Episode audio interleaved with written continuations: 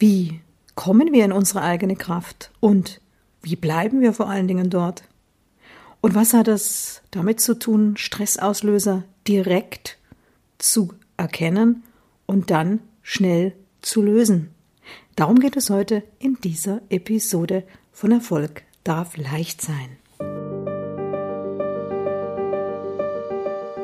Herzlich willkommen zu einer weiteren Episode des Podcasts Erfolg darf leicht sein von und mit Astrid Göschel, der Podcast für Führungskräfte und Unternehmerinnen auf Erfolgskurs. Ja, viele Menschen träumen davon, dass sie ihren eigenen Weg gehen, aber viele fragen auch mich im Coaching, das ist das gleiche, was ich mich zu Beginn meiner eigenen Selbstständigkeit ja auch gefragt habe, wie bleibe ich denn in meiner Kraft und wie halte ich die Kraft? Weil ganz, ganz sicher bestimmte Dinge auf mich zukommen oder auf uns zukommen werden, die schwierig sind, die uns vielleicht schlaflose Nächte bereiten. Und wie schaffen wir es aber, mit diesen unvorhergesehenen Dingen überhaupt umzugehen? Wie können wir überhaupt unsere Kraft halten? Das ist die entscheidende Frage an der Stelle. Und wie können wir auch es schaffen, wenn wir mal die Kraft, wenn wir mal irgendwo Kraft lassen, dass wir sicher gehen können, auch wieder in die Kraft reinzukommen. Aus meiner Sicht wichtige Fragestellungen, die man sich vor allen Dingen zu Beginn, aber auch permanent, während man äh, beruflich und privat unter äh, berufliche und Privatsituationen meistert, die Energie und Kraft kosten, sich immer wieder stellen sollte. Und dann macht es aber auch Sinn aus meiner Sicht hier, äh, sich, sich klar zu machen, das soll auch diese Episode zeigen, dass es Gott sei Dank Möglichkeiten gibt heutzutage, dass wir auch mal aus der Bahn fliegen dürfen, sprich sehr viel Kraft lassen, und zwar übrigens unverschuldet. Viele, die bei mir im Coaching sind, die betonen immer, dass sie in die Verantwortung gehen müssen. Ja, natürlich, ein, ein Selbstständiger geht in die Verantwortung. Das ist das Wichtigste überhaupt, als Unternehmer und Unternehmerin Verantwortung zu übernehmen und das bewusst zu tun. Aber wir dürfen nicht vergessen, vor lauter Über Verantwortungsübernahme, dass es selbstverständlich Situationen im Leben gibt, die sogenannten Shit-Happens-Situationen, die uns einfach mal aus der Bahn werfen. Manche formulieren auch gern, das Leben kam dazwischen. Also es passiert etwas, mit dem wir einfach nicht gerechnet haben, wo auch unsere Intelligenz, da können wir noch so viel studiert haben und intelligent sein, wo uns die dann halt am Ende nicht hilft und wir dann einfach mit Dingen konfrontiert sind, die jetzt erstmal sehr viel Energie und Kraft ziehen. Und dann ist die große Frage, ja, wie komme ich denn da wieder raus? Und heute möchte ich einfach mal systematisch das Thema anpacken, dass wir uns erstmal überlegen, wenn wir in der Kraft bleiben wollen, also hineinkommen wollen, auch in der Kraft bleiben wollen, dass wir uns erstmal klar machen, was ist die wichtigste Voraussetzung, dass ich überhaupt in meine Kraft reinfinde. Und diese Kraft, die ureigene Kraft meine ich damit. Ich meine also nicht das Thema, dass man jetzt ins Fitnessstudio rennt und Muskeln aufbaut. Auch schön, auch gut, auch wichtig, mache ich auch. Aber das ist nicht gemeint. Ich meine diese innere Kraft, die in uns sitzt. Das ist so diese Urkraft, die mit unserem eigenen Ich und mit unserem Kern zu tun hat. Wie kommen wir da überhaupt hin, dass wir diese Kraft entdecken? Aus meiner Sicht hat es mit Ehrlichkeit zu tun und mit dem Mut, sich klar zu machen, dass wir verletzlich sind und den Mut auch hiergehend zu entwickeln, dass wir genau da hinschauen, wo es weh tut, wo es verletzbar, wo wir verletzlich sind. Es ist ganz, ganz wichtig. Ein Großteil der Menschen die sehr viel Kraft lassen und auch gar nicht aus ihrem eigenen ursprünglichen Kraftpotenzial schöpfen. Das sind Menschen, die immer gucken, dass sie Verletzung äh, vermeiden, dass sie Schmerz gar nicht erst zulassen wollen und dass sie damit auch sehr, sehr viel an Emotionen unterdrücken. So nach dem Motto, ein Indianer kennt keinen Schmerz. Wenn ich also keinen Schmerz haben will, dann äh, ignoriere ich ihn. Das ist so nach dem Prinzip, es darf nicht sein, was nicht sein soll. Oder es kann nicht sein, was nicht sein darf. Es kann nicht sein, dass ich äh, schwach werde oder dass ich Schwäche zulasse. Und deswegen äh, gucke ich, dass, äh, dass, dass dieses Thema Schwäche bei mir überhaupt nicht auftaucht. Da, leider leben viele so danach. Das ist, hat auch wiederum dann am Ende, das ist dann auch, wenn man in die Analyse geht, wo, wo sitzen diese, diese Trigger, dass wir uns verausgaben, sehr viel damit zu tun, dass wir uns eben diesen Schmerz schon gar nicht erst erlauben. Aber das Zweite, was ich, als erstes, was ich auch genannt habe, Ehrlichkeit, ist auch ein sehr, sehr wichtiger Grundpfeiler aus meiner Sicht. Und ich spreche ja immer nur aus meiner Erfahrung, denn dass ich diese Kraft halte, ähm, als Selbstständige, die ja aus einem völlig anderen Bereich kommt, und sich alles erarbeiten musste im Hinblick auf Wirtschaft, wie funktioniert Wirtschaft, wie funktioniert Ökonomie und was, wie kann man möglichst schnell und praktische Lösungen und vor allem pragmatische Lösungen schaffen, um Unternehmen dann auch immer wieder aus diesen Kippmomenten zu befördern, in die sie regelmäßig reinkommen, weil alles eben immer nur mal in so einer Dynamik ist.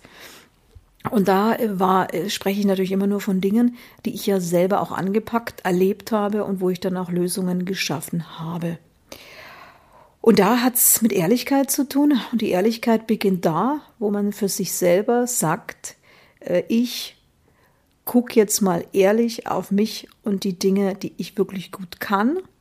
Die sind nämlich die, wo wir uns überhaupt nicht anstrengen müssen. Es liegt uns einfach. Kannst ja mal bei dir gucken, was liegt dir.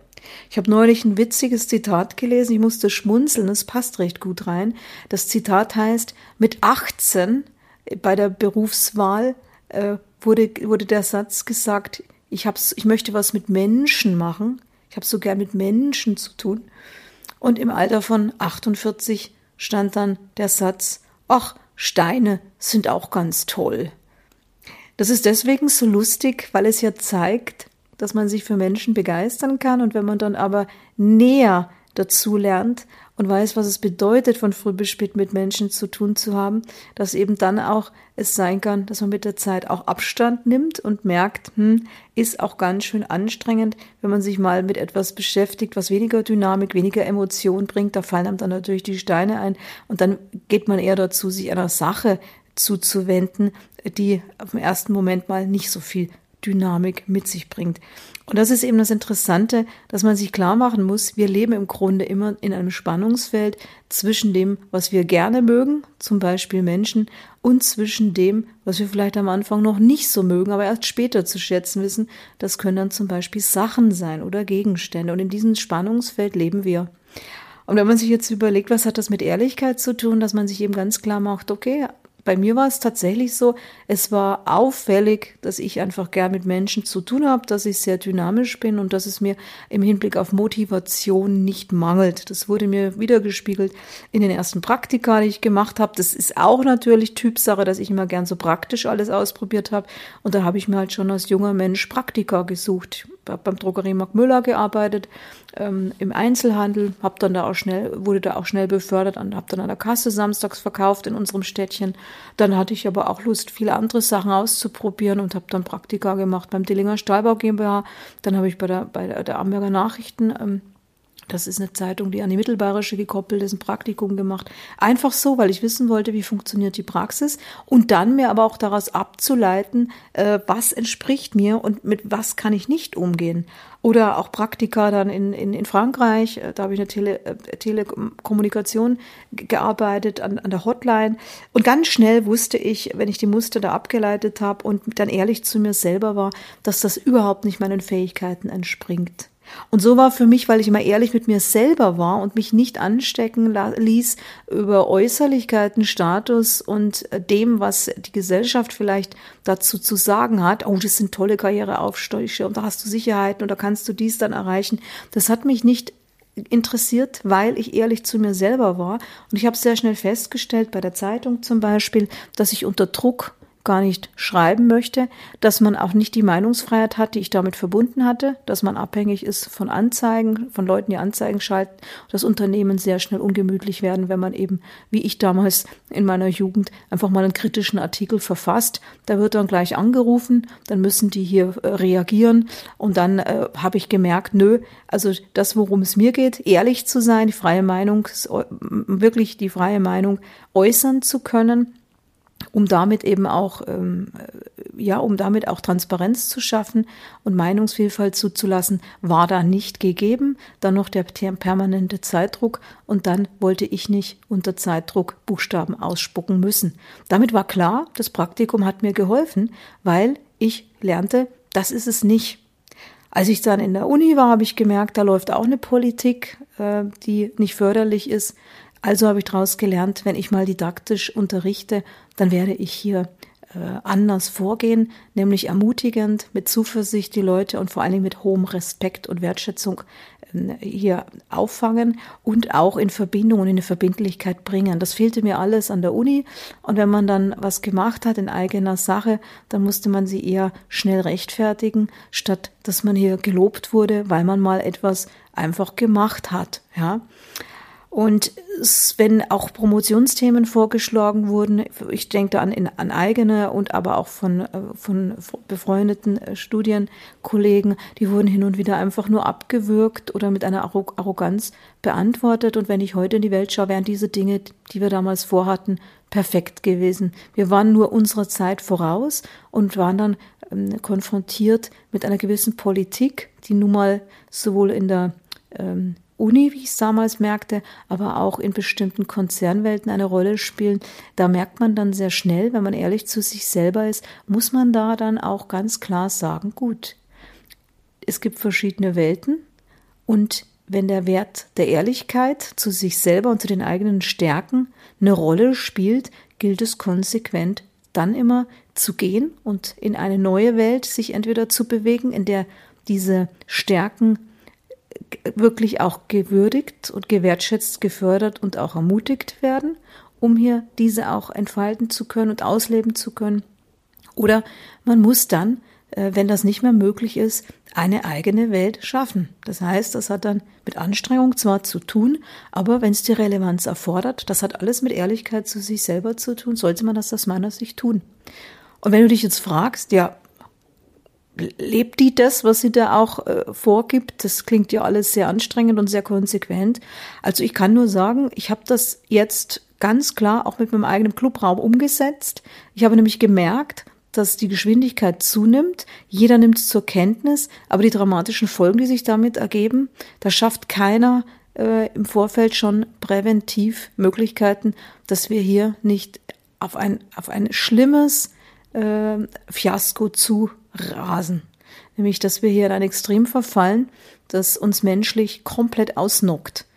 Und es wird immer über Kooperation gesprochen. Der Blick, den ich in die Welt habe und auch noch dann mit der Geschwindigkeit, die dann noch äh, da ist, da ist damit in, in dem, im Hinblick auf gelebte Kooperation nicht mehr viel zu finden. Ich merke das in in, in, in bestimmten, in, in immer mehr Kreisen und ich merke es auch immer mehr, wie wir hier, was ja auch nach außen immer proklamiert wird, in ein in Extreme verfallen, nach oben. Die Hierarchie, Mittel, also Mittelschicht gibt's ja kaum noch. Und dann gibt es die einen, die sich elitär abheben nach oben und die anderen rutschen immer mehr nach unten ab. Und wenn es dann um Kooperation geht, dann kooperieren ja nur noch bestimmte Blasen miteinander. Wenn man aber unternehmerisch denkt und auch lenken will und hier in der Kraft bleiben will, mit Freude unterwegs sein will und Kraft halten will und auch die Kraft aus sich immer schöpfen will, ohne sich ermüden und ermatten zu lassen von Systemen, in die man reingeht oder die Welten, in die man reingeht, die einen über kurz oder lang äh, erschöpfen, weil sie nicht die eigenen Stärken unterstützen, ja dann muss man hier eben was Neues schaffen. Und das ist dann auch der Clubraum, der dazu dient, in erster Linie einfach nur die Menschen zusammenzubringen, Verbindungen zu schaffen, Verbindlichkeiten zu entwickeln und überhaupt mal wieder zu zeigen, wie Vertrauen überhaupt funktioniert, wie Empathie ganz praktisch geht und was es dazu aber auch braucht. Und es braucht vor allen Dingen Zeit und auch einfach mal die Möglichkeit, das in einem geschützten Rahmen auszuprobieren und danach mit Menschen zusammenzukommen, die das die ganze Zeit schon leben und einem aber auch hier zeigen können, wie man das auch wirklich konsequent lebt, auch wenn man weit und breit erstmal das Gefühl hat, dass man alleine auf weiter Flur ist. Das ist normal, das ist im ersten Moment so, aber wenn man dann, wie gesagt, gezielt wieder zusammenfindet, dann merkt man plötzlich, es ist wirklich wichtig, den eigenen, äh, den, die eigene Ehrlichkeit sich selber gegenüber sich zu bewahren. Und es ist wirklich wichtig, dann auch genau hinzuschauen, welche Emotionen sind da, wo zieht's mir Kraft und das wirklich ernst zu nehmen. Und gefährlich wird's, wenn wir immer alles akademisieren wollen. Oder die, die schlimmste Frage ist, schlimmster Kardinalfehler, warum gerade ich? Und dann wird sich mit anderen Menschen verglichen, die das Problem nicht haben. Und dann fangen die Leute an, in so einer Abwärtsspirale sich immer mehr selbst zu entfremden, immer mehr Unsicherheiten zu entwickeln. Der starke Selbstwert, der zu Beginn noch da war, geht, in eine, geht, geht dann in eine, in eine Schwächung rein. Und am Schluss ist keine Kraft mehr da und dann kann man auch nicht mehr aus der Quelle schöpfen, die einen tatsächlich ausmacht. So viel für heute. Es ging eben heute darum, sich einmal zu überlegen, wenn ich Kraft wirklich halten will und Kraft auch wirklich in mir entdecken will, damit ich sie halten kann. Ja, erstens mal, wo finde ich die und welche zwei Dinge sind entscheidend, damit das auch gelingen kann.